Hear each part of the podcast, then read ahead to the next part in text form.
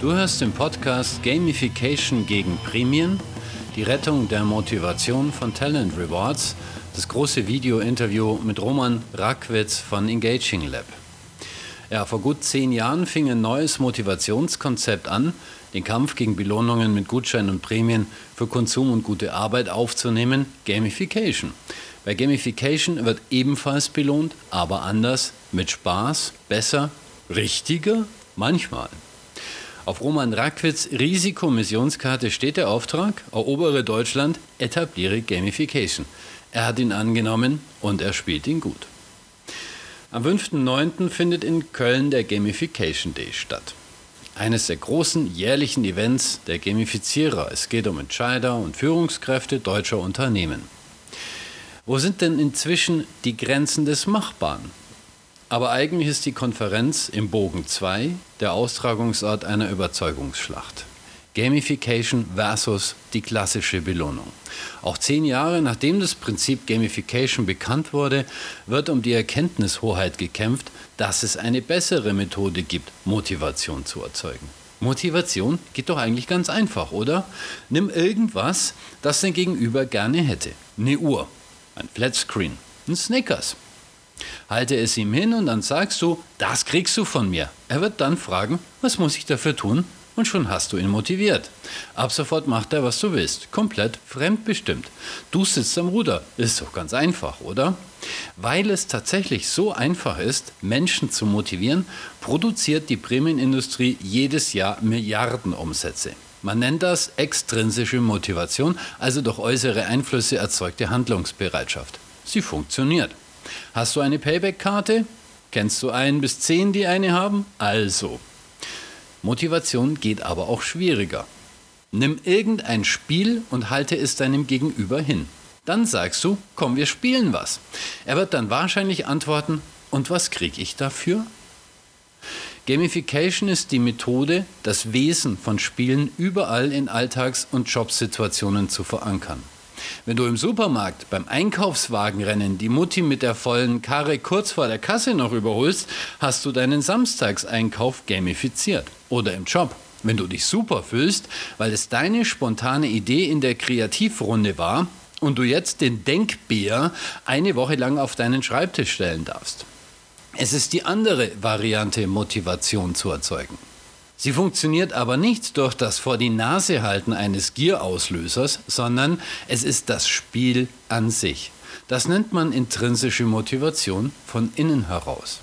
Sie ist die schwierigere Variante. Man muss einsteigen, ohne zu wissen, ob man überhaupt etwas dafür bekommt. Spaß zum Beispiel, Begeisterung, Leidenschaft, Siegesgefühle, Stunden, Tage, Wochen der Hingabe, Suchtzustände.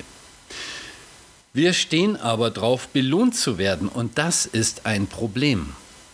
Wir alle leben und atmen das Belohnungsprinzip. Schon das Ausbleiben von Strafe oder Schimpfe gilt als Belohnung. Von anderen, von außen, extrinsisch, muss der Lohn der Mühe kommen. Belohnungen haben wir uns verdient, sind wir gewohnt, brauchen wir zum Funktionieren.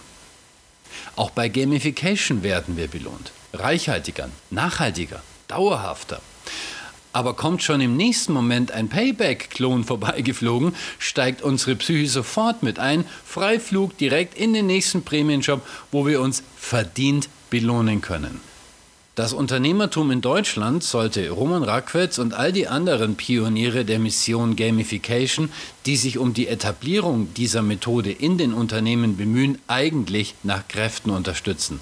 Wenn es ihnen nämlich gelingt, das intrinsische Motivationsprinzip als führende Kraft, um die Handlungsbereitschaft der Menschen zurückzuholen, würde das nichts weniger als die Rettung der Motivation an sich bedeuten. Denn Prämien sind keine Motivation. Sie erzeugen sie nicht, schon gar nicht dauerhaft. Sie funktionieren nur motivierend. Sehr gut, aber auch sehr kurzfristig. Immer wieder, aber jedes Mal nur einen kurzen Moment lang. Aber dieser Moment ist lange genug, um ihn für eine Beeinflussung nutzen zu können. Das kriegst du von mir. Haben wollen, Gier entsteht, Maßnahme funktioniert. Einfach, schnell, günstig, Thema durch. Das intrinsische Prinzip steckt weit tiefer in uns als das, für irgendetwas von jemandem belohnt zu werden. Aber die allgemeine Trägheit, eine Todsünde übrigens, des Komfortmenschen sitzt auf ihm wie ein fetter Elefant im reife Äpfelwald. Wir haben zehn Jahre Gamification in Deutschland. Nimmt man das Gründungsdatum von Roman Rackwitz Münchner Agentur Engaging Lab als Initialzündung, wird das Thema Gamification 2019 tatsächlich zehn Jahre alt. Rackwitz war der erste Spezialist dafür, der erste, der angefangen hat, Unternehmen zu beraten und Software zu bauen. Eigentlich oder beinahe ist er Wissenschaftler, auf jeden Fall aber ein Wissenschaffer. Der Familienvater ist eine Galionsfigur, ist auf fast jeder Veranstaltung ganz vorne mit dabei. Er keynotet, moderiert beim Gamification Day, erklärt sich unermüdlich wund, ist weltweit unterwegs und einer der bekanntesten Consultants für intrinsische Motivation. Roman hat es alles andere als leicht mit seinem Thema, das den Menschen doch so gut tun würde. Fette Elefanten im Apfelparadies bringt man eben nicht mal ebenso zum Aufstehen. Das ist ein Spiel, das lange läuft, viele Versuche benötigt, voller Niederlagen steckt, Durchhaltevermögen braucht, denn die Viecher fressen auch die faulen Früchte. Anlässlich des Gamification Day 2018 am 5. September in Köln habe ich mit Roman Rackwitz über seinen zehnjährigen Kampf gesprochen. So, ich bin unterwegs nach München, um mich da mit Roman Rackwitz zu treffen, um von ihm den neuesten heißen Scheiß zum Thema Gamification zu erfahren. Wenn es um dieses Thema geht, dann führt an Roman einfach überhaupt gar kein Weg vorbei. Er ist der ausgewiesene Experte in Deutschland. Ohne ihn gäbe es dieses Thema eventuell in Deutschland so überhaupt gar nicht. Er hat vor ungefähr zehn Jahren Deutschlands erste Gamification-Agentur gegründet, Engaging Lab. Keine Frage, der Mann kennt sich aus und deswegen bin ich gespannt, was er uns zu erzählen hat. Siebter Stock, kein Aufzug aber am Ende doch angekommen jetzt hier oben bei Roman Rackwitz. Roman, jetzt nach zehn Jahren Gamification in Deutschland, muss vielleicht da immer noch jedem Zweiten erklären, was Gamification eigentlich ist. Ja, leider schon. Ähm, ich hatte gehofft, es ist anders, nach zehn Jahren fast. Aber es gibt gewisse Mythen, die halten sich super hartnäckig. Ja, gerade der Punkt, ähm, eben Spielen hat nur was mit Belohnen zu tun. Wir wollen immer alle Wettbewerb haben. Ähm, also was die meisten hinter Gamification leider verstehen, auch unbewusst, aber ist eher die Ablenkung von der Aktivität, die man interessanter gestalten will.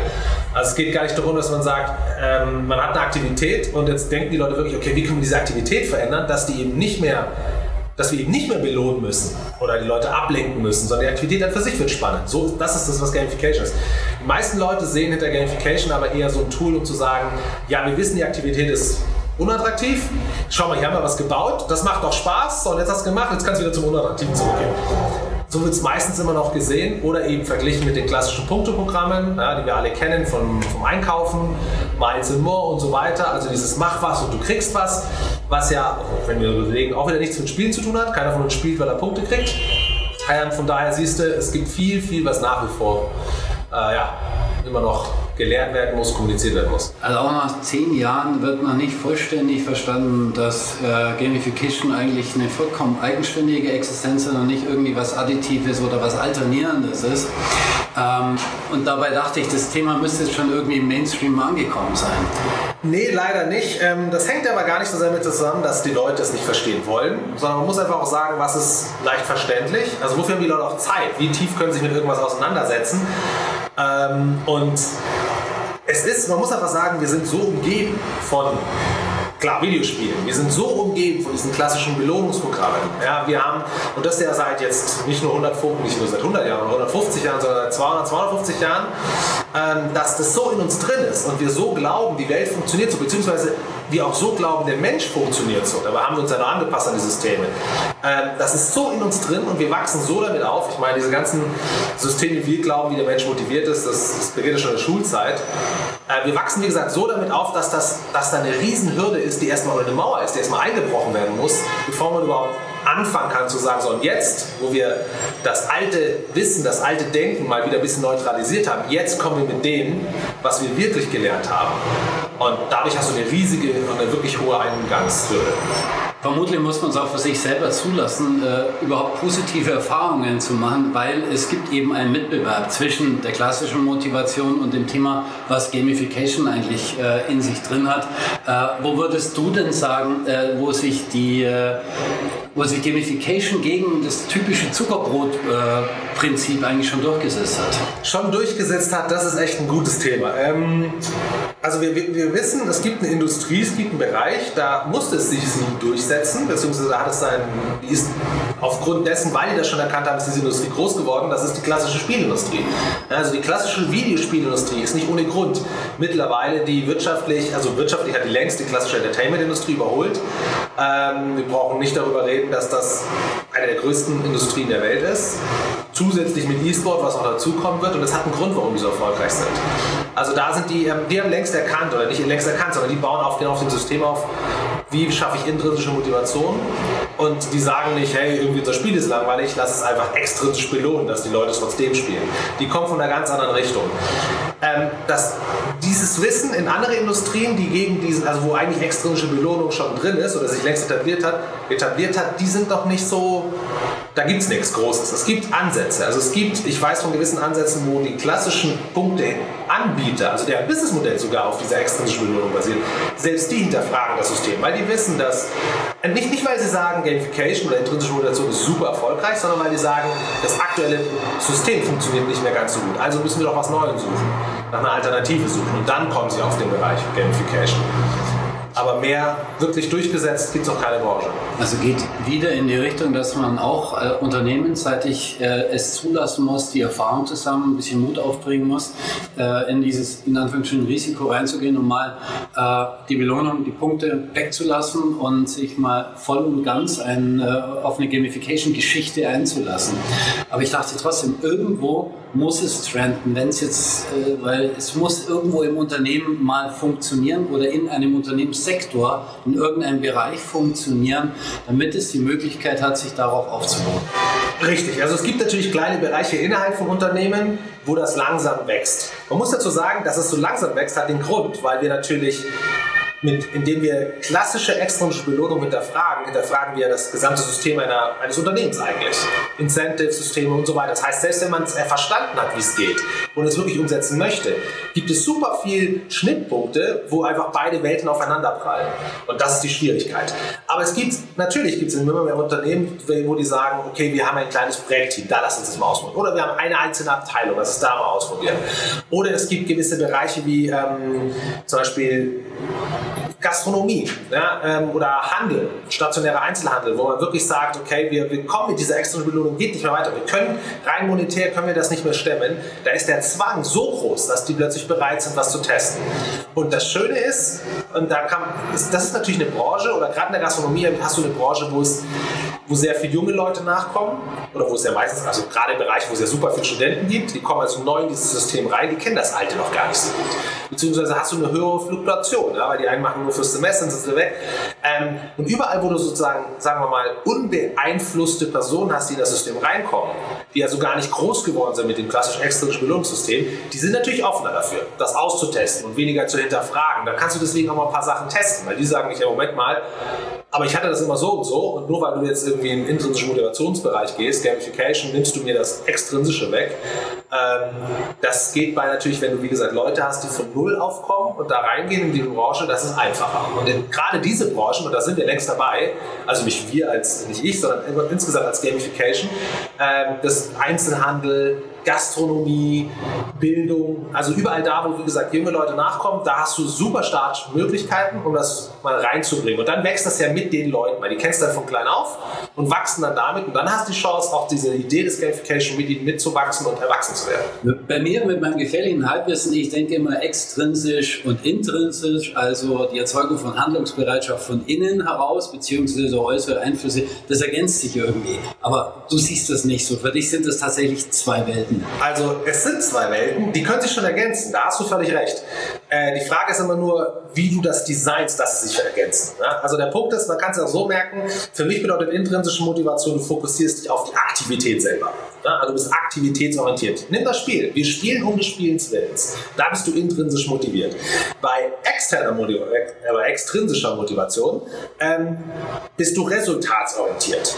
Entweder weil du selber das Resultat unbedingt haben willst, ja, sagen wir mal, du studierst, um das Zertifikat zu bekommen, weil du unbedingt dieses, diesen Beruf ausführen willst. Das heißt noch lange nicht, dass dir das Studium Spaß macht, ja, aber du machst es und du bist motiviert, weil du das Resultat willst, das Zertifikat. Das ist intrinsisch, das belohnt dich intrinsisch, ist aber immer noch extrinsisch motiviert. Ja, das ist komplex.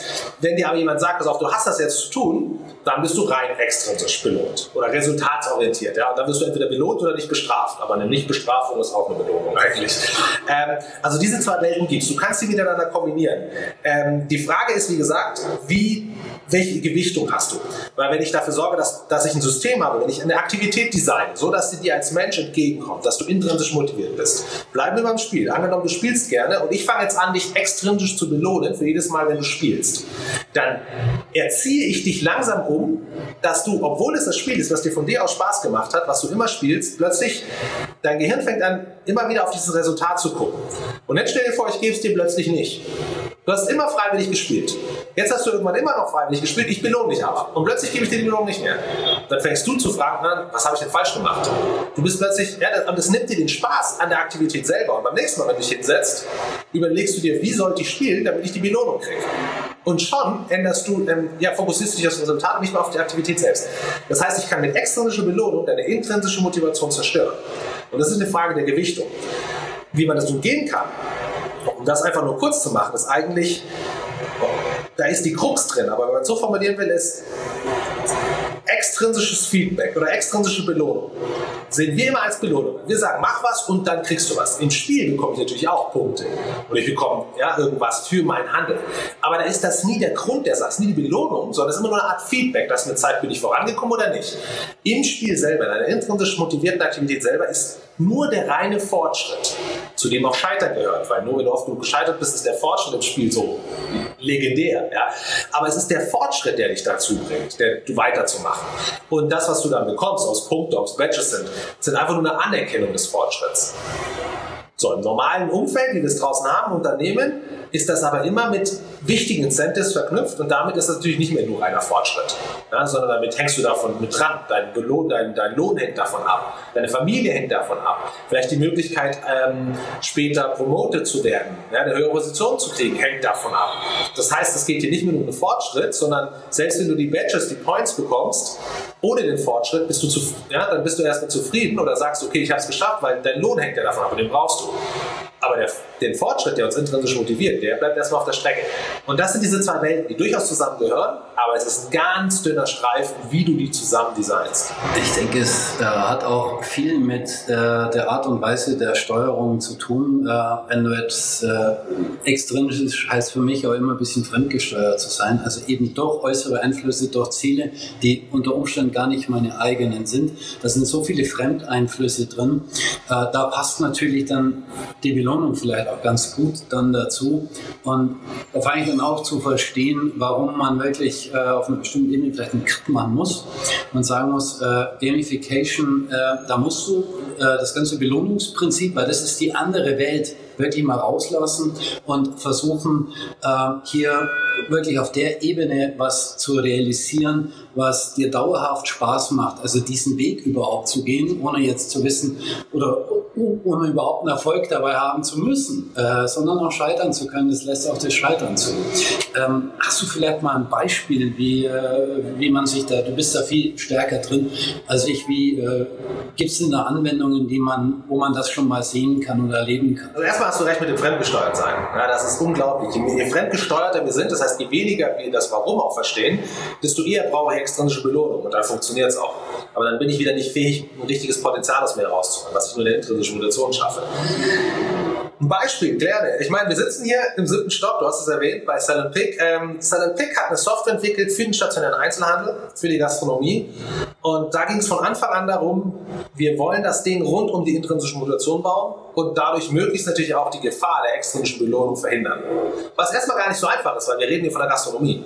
Ja, und da, ich meine, jeder, der in der Gastronomie gearbeitet hat, ich selber habe eine Ausbildung in der Gastronomie gehabt, bevor ich studiert habe, ähm, du bist da einfach extrinsisch unterwegs. Ja? Du guckst auf deinen Tipp, den du kriegst. Ähm, je nach Laden, in dem du arbeitest, bist du noch beteiligt am Umsatz. Ähm, alle schmeißen zusammen in einen Topf ja, und kriegen dann nochmal da was raus. Ähm, also du bist, das ist ein Essen. Super extrinsisch betriebene, äh, betriebene Branche. Ähm, Silent Pick, beziehungsweise der Geschäftsführer, der Gründer von Silent Pick, ist da auch seit Jahren drin, hat auch zwei, drei ähm, äh, Ketten sozusagen, die groß geworden sind, hat damit begleitet. Dort ist der Fall, dass klar, extrinsische Belohnung ist da, funktioniert, ähm, aber der Punkt ist, also was nicht funktioniert, ist, du bekommst nicht das wirklich geile, motivierte Verhalten, das du gerne hättest. Die Leute erscheinen zum Job, die Leute machen ihren Job, die Leute sind bereit, vielleicht gewisse, ähm, sagen wir mal, Vor Verhaltensweisen sich anzueignen, weil du sie belohnst. Das heißt aber nicht, dass sie wirklich dahinter stehen. Aber dieser, dieser Punkt, den du von deinen Angestellten ja meistens willst, und das ist völlig wurscht, welche Branche, ähm, sozusagen selbst organisiert dir das Wissen reinzupfeifen, was du hier verkaufst, interessiert dazu sein, okay, wo kommt der Wein wirklich her, von welchem Wein, wo ist die Geschichte, also dieses Interesse zu entwickeln, ja, auch ähm, sich selbst gewisse Challenges zu setzen, hey, wie gehe ich eigentlich einen Tisch an, wo nur Businessleute sitzen? Oder einen Tisch an, wo nur Familien hocken, also diese Dinge, die Leute, die Spaß am Job haben, eigentlich automatisch machen, wo sie gar nicht drüber nachdenken. Dafür brauchst du, da hilft dir es nichts extrinsisch zu belohnen. Ja, weil dann sind wir dabei, mach was und du kriegst was. Und dann fangen die ja, was soll ich denn machen? Ja, also dieses Selbstorganisierte funktioniert da nicht. Und ähm, Silent Pick hat sozusagen, die Software, die die benutzt haben, geht deswegen zwei, hat zwei Rahmenbedingungen, die sie bauen. Und der Kontext, der zusammen geschaffen wird, ist das Geheimnis. Also was sie zum einen machen ist, ähm, sie sorgen dafür, es gibt eine Art ähm, ja, Bildschirm und diesen, auf diesem Bildschirm, den, der ist an der Kasse vorhanden, also den können alle einsehen, alle Mitarbeiter einsehen und auf diesem sind Daten, die den aktuellen Kontext im Restaurant klar darstellen. Ja, also ähm, wir haben gewisse Ziele, Mittagstisch, äh, was weiß ich, Happy Hour, klar, jedes Ziele. Ähm, wie weit sind wir schon als gesamtes Team auf dem Weg dorthin? gibt es gewisse Rahmenbedingungen, die zusätzlich mit reinspielen, die noch gar nicht beachtet wurden. Wie zum Beispiel, ähm, okay, es müssen auch Toiletten kontrolliert werden, es muss die Terrasse geputzt werden, es muss ein Steck poliert werden. Also alles, was dazugehört an Arbeit, um den Job überhaupt richtig machen zu können. Das ist sozusagen Information, die das System einmal darstellt. Das allein ist überhaupt nichts Besonderes. Was hier passiert, ist einfach vor allem Transparenz. Die Leute, also das ist, wenn du auf ein Brettspiel guckst, weißt du sofort, in einer Millisekunde hast du die Situation begriffen, wenn du das Spiel kennst, wenn du die Regeln verstehst. Ja? Und das ist eine Transparenz. Und diese Transparenz, dieses Gefühl, ich habe alles im Blick, gibt dir dieses Gefühl der Kontrolle und das Gefühl des, egal was passiert, selbst wenn es schief geht, ich werde es hinbiegen können, weil ich habe alle Informationen da, es liegt an mir. Dieses, es liegt an mir. Da sind wir beim Punkt, den du gesagt hast, es geht genau nicht ums Fremdgesteuert sein. Das macht das System einmal. Das an für sich ist schon mal eine Verbesserung. Das in dem, was wir eigentlich bei Unternehmen kennen, wenn es um Kommunikation geht und wo du sagst, wir haben ein übergeordnetes Ziel, jetzt brechen wir es mal auf individuelle Ebene herunter. Aber das ist, nicht mal das, das, das ist noch nicht mal das finale Geheimnis bei Gamification der wirkliche Wirkungsgrad kommt mit dem zweiten System zustande. Und das ist, da können die Leute sich einloggen und sehen im System wirklich auf sie heruntergebrochen individuell ihre Performance, ihre Vergangenheit, also der letzten 30 Tage oder je nachdem, wie es halt eingestellt wird, und sehen darin, wo sind sie gut, woran sind sie nicht so gut. Und das Interessante ist jetzt, dass das Gehirn ist eine Mustererkennungsmaschine. Im Spiel hast du das auch. Du guckst aufs Spielbrett und gleichzeitig weißt du, wenn du vor dich guckst, wie ist deine persönliche Situation? Im Monopoly, ja, da weißt du, wie viele Straßen habe ich, wie viel Geld habe ich. Also du kannst die Situation einschätzen. Und nur weil in Bezug auf deine persönliche Situation macht ja, kannst du überhaupt eine aussagekräftige Analyse mit dem Spiel, auf dem Spielbrett machen. Ja? Wenn du Risiko eingehst und du kriegst neue Armeen, dann ist, dann ist wichtig, wie viele Armeen hast du, wie viele Karten hast du vielleicht zum Eintauschen. Also das macht das ganze Zusammenspiel ist wichtig. Und darin entsteht so etwas wie diese Entscheidungsfreiheit, die du hast. Also dieses Zusammenspiel aus Kontext um dich herum und das Wissen um dich selber. Worin bist du gut? Worin bist du schlecht? Woran willst du vielleicht jetzt gerade arbeiten? Also dieses Sehen der Kategorien zum Beispiel. Ja? Dass das erst erlaubt, dir überhaupt zu entscheiden, okay, weil ich weiß, wo ich hier stehe, wie ich hier stehe, was ich für Ressourcen habe, was ich kann, was ich vielleicht nicht so gut kann, kann ich überhaupt eine gute Entscheidung treffen, wie ich sie im Spiel eben jederzeit treffen würde, unbewusst, aber hier dann im Job. Okay, welche Mission gehe ich an? Auf was konzentriere ich mich? Worin bin ich gut? Ja? Ähm, und so kann man für sich bewusst eine Rolle finden im Unternehmen und sagen, okay, und dann auch bewusst merken, ich komme voran, ich habe diesen Fortschritt. Ja, man merkt, man wird besser darin. Und schon ist plötzlich das, wenn mal was nicht so gut funktioniert, nicht mehr ganz so schlimm, weil man dieses Warum weiß. Ah, ich werde aber besser darin. Ja, und dann ich bleibe aber dran. Und diese Motivation kann sich ändern von Tag zu Tag. Also du bist, heute arbeitest du vielleicht in deiner Stärke. Du schaust ein System und sagst, boah, ich bin darin richtig gut. Das heißt, wenn du in dem, wo du richtig gut bist, noch besser willst, werden willst, ist das eine Schwierigkeit, aber du bist ja schon gut. Das heißt, du musst auf die kleinen Feinheiten achten, aber dann fängst du an, dich mit der Thematik auseinanderzusetzen. Ah, dann sollte ich mich mal mit dem Produkt auseinandersetzen. Ich sollte vielleicht den anderen um Hilfe bitten, weil ich ja, weiß, warum du besser willst. So, jetzt bist du nach Hause gegangen und hast einfach einen scheiß Tag gehabt, weil vielleicht deine Lieblingsfußballmannschaft verloren hat und du bist wirklich frustriert. Und am nächsten Tag sagst du, boah, nee, lass mich bloß mal in Ruhe. Dann machst du vielleicht das, worin du eh nicht so gut bist, aber da kannst du vielleicht leichter schon größere Schritte, ja, weil du gerade am Anfang stehst. Oder du sagst, boah, lass mich heute mit allem in Ruhe, ich schaue mir das System gar nicht an ja, weil ich wirklich einfach nur frei machen will und fertig. Aber diese Entscheidung zu treffen, dafür brauchst du das System. Sonst bist du im Blindflug unterwegs. Und das ist das, was, was, wo ich sage, das ist wirklich Gamification sehr geil umgesetzt oder nicht sehr geil, aber hundertprozentig umgesetzt, weil wir eben zu keiner Zeit wird dort gesagt, wir wollen aber, dass du das, also resultatsorientiert arbeiten. Wir wollen, dass du das machst, mach es und dann bekommst du was. Sondern es werden die Rahmenbedingungen geschaffen, die dafür sorgen, dass du selber fähig bist, die richtigen Entscheidungen zu treffen, voranzugehen, eine Moderation zu haben und so weiter. Und da, dadurch sind wir aktivitätsorientiert und nicht mehr resultatsorientiert. Und das ist das Schöne. Und das ist, das, das ist ein System, wo ich sage, ähm, genau analysiert, wie der Kontext aussieht im Arbeitsleben, genau die Regeln verstanden, genau verstanden, was, wie bewegt sich ein, ein Kellner durch seinen Tag, wie bewegt sich ein Verkäufer durch seinen Tag, womit muss ich auseinandersetzen, welche Informationen, Hilfestellung braucht er dafür, welche Ressourcen braucht er dafür, an welcher Stelle kann der Job interessant sein oder nicht.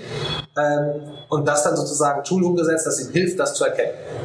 War es etwas längere und tiefere Antwort, ähm, aber das Thema ist leider nicht nur kompliziert, sodass man es einfach runterbrechen kann, sondern es ist einfach komplex und deswegen reicht kein einziger Satz. Aber ich glaube, ich habe jetzt auch was verstanden. Äh, Gamification, das scheint mir so in die Richtung des Self-Improvements zu gehen. Es ist nicht so output-orientiert. Es geht also nicht um die Qualität eines Outputs, was vielleicht die klassische Industrie eher äh, mit Fragezeichen äh, ausstattet. Qualität, Output, Sales, äh, da geht es immer um die Qualität oder um die Quantität eines Outputs, die, die, die Menge. Hier geht es um die Qualität der Leistung, um meine eigene Qualität, um äh, selber auch Lust dran zu haben. Also im Grunde genommen ist es doch letztlich ein Self-Improvement, was dadurch gesteigert wird. Super, definitiv, weil ähm, ich meine, brauchen wir nicht drüber reden. Wenn, die, wenn das Self-Improvement funktioniert, dann wird ja die Quantität bzw. Qualität des Outputs indirekt eh gesteigert. Ja, also ist da gar keine Frage. Ähm, nur man fokussiert sich eben auf den Schritt davor, völlig richtig. Und du hast da was sehr wichtig gesagt. Also Self-Improvement, die meisten schlackern damit in Ohren. Oh, wieder Management-Tool oder ja, wieder gefährlich. Leute werden ausgebucht, äh, ausgenutzt dafür. Aber das Interessante ist, und es sind sich die Leute nie bewusst. Und ich finde, das ist so spannend, das Ding. Ist, überlegen wir uns mal, was die Menschen, die Menschheit, wir reden ja nicht nur von irgendwelchen bei uns in Deutschland, wir reden von allen Menschen, die da gleich verdrahtet sind im Gehirn, weltweit, egal welches Geschlecht, welche Kultur, welches Alter. Das Lustige ist, dass weltweit machen die Menschen im großen Dinge drei Dinge freiwillig. Spielen, Sport und Hobby. Also sind so große Kategorien, Musik und sowas, die, die, die der Mensch freiwillig macht. Das Interessante darin ist doch, dass diese Aktivitäten darin charakterisiert sind, dass wenn du gut darin bist, werden sie schwerer. Die werden nicht leichter. Wir denken immer, wir müssen alles leichter machen für den Menschen. Komischerweise macht er genau das freiwillig, was immer schwerer wird. Und er muss daran wachsen. Das heißt, dieser Wunsch nach Fortschritt, dieser Wunsch, ich sage beim Spieljagd, der Mensch hat besseres Ich.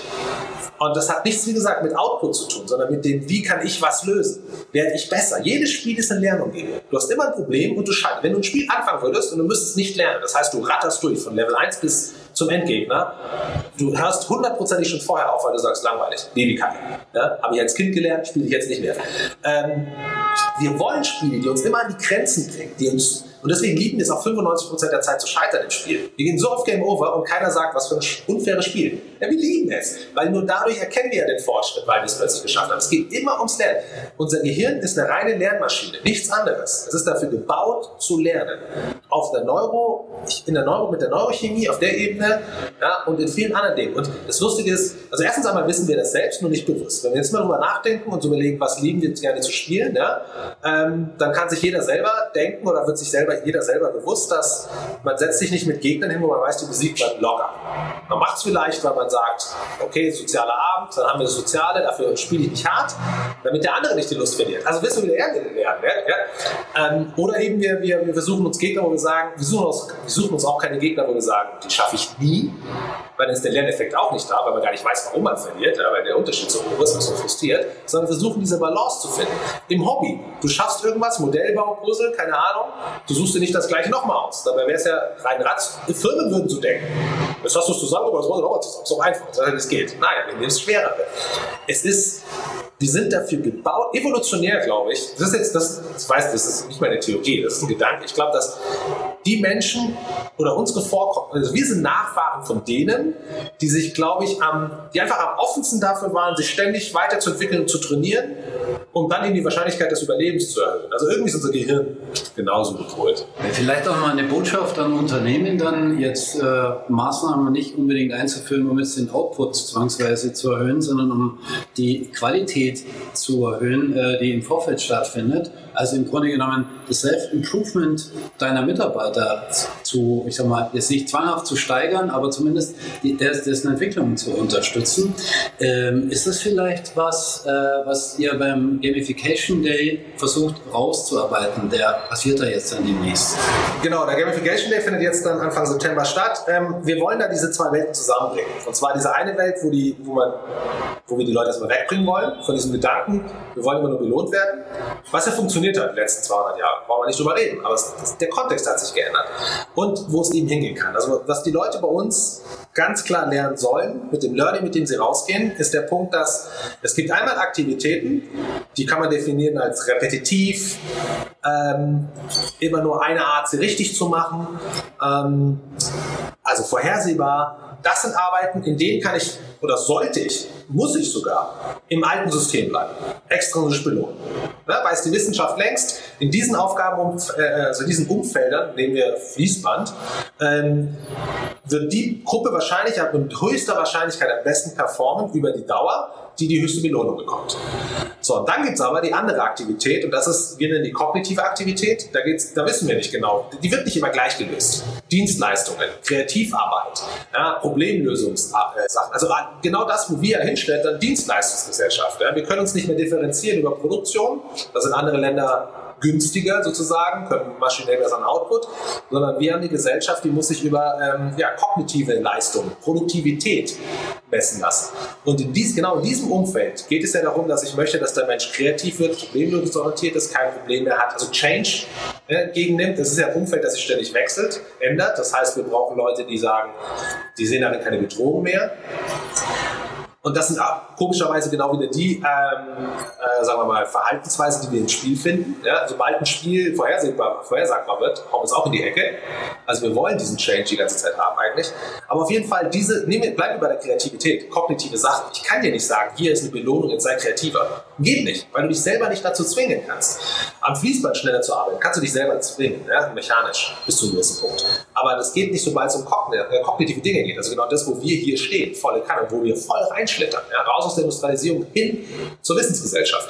Und genau dort kannst du eben nicht kommen mit diesen extronischen Belohnungen, sondern da musst du das Umfeld, ein Rahmen mit schaffen, innerhalb dessen unser Gehirn am ehesten fähig ist, in diesen spielähnlichen Zustand zu kommen. Weil wir wissen, dass in diesem spielähnlichen Zustand der Mensch fähig ist, über Stunden sich zu fokussieren, problemlösungsorientiert eben zu denken. Kein, er hat von Natur aus kein Problem damit scheitern. Also all das, was Firmen gerne haben heutzutage oder hätten von ihren Mitarbeitern, was wir immer wieder mitkriegen, ist eigentlich genau das Verhalten, was er von sich aus locker im Spiel abrufen kann. Und das ist genau, und wann man das macht, einsetzt, mit welchen Methoden. Wir werden auch ein Live-Konzept haben, dass die Leute das mal live mitkriegen. Ähm, und eben mit welchen Tools und welch, was man beachten sollte, was nicht, mit welchen Regeln. Genau das äh, ja, lernen die Leute am Gamification Day. Du hattest jetzt vorher den Steinzeitmenschen angesprochen, der hatte aber eine ganze Menge mehr Herausforderungen, vor allem letale Herausforderungen zu erledigen. Also der war vielleicht ganz anders motiviert, selber besser werden zu müssen, weil es ein Überlebensthema für ihn war. Und wenn man das, das Leben heutzutage ansieht, es ist unheimlich bequem geworden. Die ganze Industrie ist eine Bequemlichkeitsindustrie geworden. Ähm, es macht es im Endeffekt nicht schwerer, sondern alles immer noch leichter, sodass du dich am Ende fragst, warum bin ich denn eigentlich überhaupt noch da? Du fragst dich aber, also was dein eigener Nutzen ist. Wenn es also um das Thema Self-Improvement wirklich geht, so auf einem ganz inneren Level, ähm, es gibt eigentlich, und vielleicht ist das der Grund, warum äh, man wirklich für Gamification auch kämpfen muss, dass diese Qualität äh, sich erhöht. Man muss sie im Grunde genommen vielleicht sogar pushen, weil sie aus dem natürlichen Leben so heraus gar nicht mehr gefordert ist. Das ist ein super Punkt. Ähm, ich glaube ehrlich gesagt, wenn man sich überlegt, auch warum Spiele heutzutage so erfolgreich sind, die Videospielindustrie, warum? Also nicht, weil die so genial sind, sondern meiner Meinung nach ist der Punkt, die sind deswegen so erfolgreich, weil die Realität so langweilig geworden ist. Wir finden im Spiel, und ich rede jetzt wie gesagt nicht nur vom Videospiel, Kartenspiel genauso, Fangen, Verstecken im Garten mit den Kindern und so weiter, finden in diesen zwei Minuten Spiel mehr Befriedigung fürs Gehirn als am ganzen Tag in der Arbeit oftmals. Weil einfach die, unser, unsere Arbeit ist so abstrakt geworden, strategisch, Feedback wurde nach hinten verlagert. Was du heute machst, das hat vielleicht in sechs Monaten eine Wirkung in gewissen Positionen. Ähm, unser Gehirn ist dafür gar nicht gebaut und kann sich in den, konnte sich nicht so schnell in den letzten paar tausend Jahren mitentwickeln. Ja, das ist ein evolutionärer Vorgang, der dauert. Wir sind immer noch da, wo wir damals waren. Ähm, und von daher, und im Spiel, das eben genauso gebaut ist, kurze Feedbacks, äh, klare Probleme, die hier und jetzt gelöst werden können. Ich sehe sofort, warum was funktioniert und warum nicht. Die Story ist natürlich genauso. Ich meine, ja, es ist immer epischer, als irgendeine für sein Volk im Spiel zu kämpfen und das zu bewahren, zu retten oder voranzutreiben, als ähm, das Mission Statement zu haben, den brauchen wir Umsatz. Ja, das ist einfach nicht der Punkt. Wir, wir, wir wissen alle, dass wir Menschen Storytelling lieben. Ja, dann setzen wir es halt in der, im Unternehmen ein. Da geht es schon los. Ich, brauch, ich muss ja nicht mal bis nach Game, äh, zu tief nach Gamification suchen. Ja, es gibt ja schon ganz andere Dinge, auf die ich schon sehr viel verbessern könnte, die dann alle zusammen großes Potenzial entfalten. Aber genau das ist der Punkt. Diese Frage, wo, was mache ich hier, wo bin ich? Ich meine, wir wissen, die intrinsischen Bedürfnisse, Sinnhaftigkeit, ganz groß. Also das Warum, ähm, Verbundenheit mit anderen, auch ein Punkt, den wir im Spiel super geil erleben können. Gerade, es gibt einen Grund, warum gerade diese Role-Playing-Games dank der Online-Welt so erfolgreich sind, weil die uns genau diesen sozialen Aspekt geben. Und damit meine ich jetzt nicht offline, natürlich, das fehlt, aber zusammen an einem Problem zu arbeiten, das lieben wir und das gibt, geben uns Spiele auf jeden Fall. Ja, da fällt es uns leicht, mit Leuten zusammenzuarbeiten, die wir noch nie gesehen haben, deren Sprache wir manchmal nicht mehr sprechen. Ähm, dann haben wir Kompetenz, Fortschritt so Bereich, ganz, ganz wichtig. Und Autonomie, ja, eben nicht fremdbestimmt. Ich kann, klar, ich bin im Spiel, hier sind die Regeln, ich weiß, wo ich stehe, ich weiß, wo ich hin soll, aber wie ich diesen Weg gestalte, das ist meine Strategie, meine Befriedigung am Ende, wenn ich siegreich bin. Das ist eben, das ist das, was wir im Spiel super erleben. Und wenn wir uns genau diese vier Dinge mal anschauen, Autonomie, Kompetenz, Verbundenheit mit anderen und Sinnhaftigkeit, sind das Dinge, die diese Frage, wenn ich die stellen würde, 80, 90 Prozent der Mitarbeiter könnten mir keine zwei davon beantworten. Zufrieden für sie selber zufriedenstellend. Und deswegen finden wir Spielen an für sich so faszinierend. Jetzt gibt es halt für Unternehmen heutzutage eigentlich nur zwei Stellschrauben, äh, die es dem Unternehmen ermöglichen, irgendwie Kohle locker zu machen. Das eine ist Kosten sparen, das andere ist Umsatz erhöhen. Gamification fällt leider Gottes in keine von diesen beiden. Und das ist vermutlich etwas, wo einfach mal so ein bisschen umgedacht werden muss, dass man beide letzten Endes schafft, wenn man die Zufriedenheit des Mitarbeiters und den Spaß des Mitarbeiters an seinem Job erhöht. Äh, Im Endeffekt kümmert man sich dann ja auch so um das Thema Loyalisierung. Er kommt gerne hin, er weiß, warum er morgens aufsteht und in den Laden rennt. Definitiv. Ich würde, also du hast recht, direkt fällt Gamification in keinen dieser beiden Bereiche. Direkt. Indirekt. Total. Nehmen wir, nehmen wir die beiden großen Welten. Äh, einmal, du hast gerade gesagt, Umsatz generieren. Ja, Umsatz generieren nehmen wir da als, wir als Marketinginstrument. Ähm, was die Firmen, wovon jeder immer redet, ist, äh, wir wollen Customer Lifetime Value erhöhen. Ne? Erhöht Umsatz, da kommt die Kohle rein. Ist immer besser. Trotzdem sind irgendwie alle Aktionen, Marketingaktionen, auch die Kundenbindungsprogramme, wenn wir uns die anschauen heutzutage, sind die auf Neukunden gesetzt. Du bekommst mehr Punkte, wenn du wechselst zu jemandem, also neu ins Unternehmen reinkommst. Ähm, Und du wirst nicht dafür belohnt, dass du jetzt schon 18 Jahre da bist oder 20. Ja, erlebe ich selber. Also mein Telco-Anbieter hat noch nie gesagt, hey, weil du länger da bist als andere, hier hast du was. Ja, also diese Kundenbindung wird überhaupt nicht gemacht, sondern es ist eigentlich Neukundengewinnung jedes Mal. So, und da ist zum Beispiel gerade diese Customer Lifetime Value, diese, wie heißt es immer so schön, Post-Sales Experience, da kannst du mit Gamification super arbeiten. Das ist meiner Meinung nach das einzige Tool, was wirklich strategisch und gezielt auf die Kundenbindung eingeht, also auf langjährige.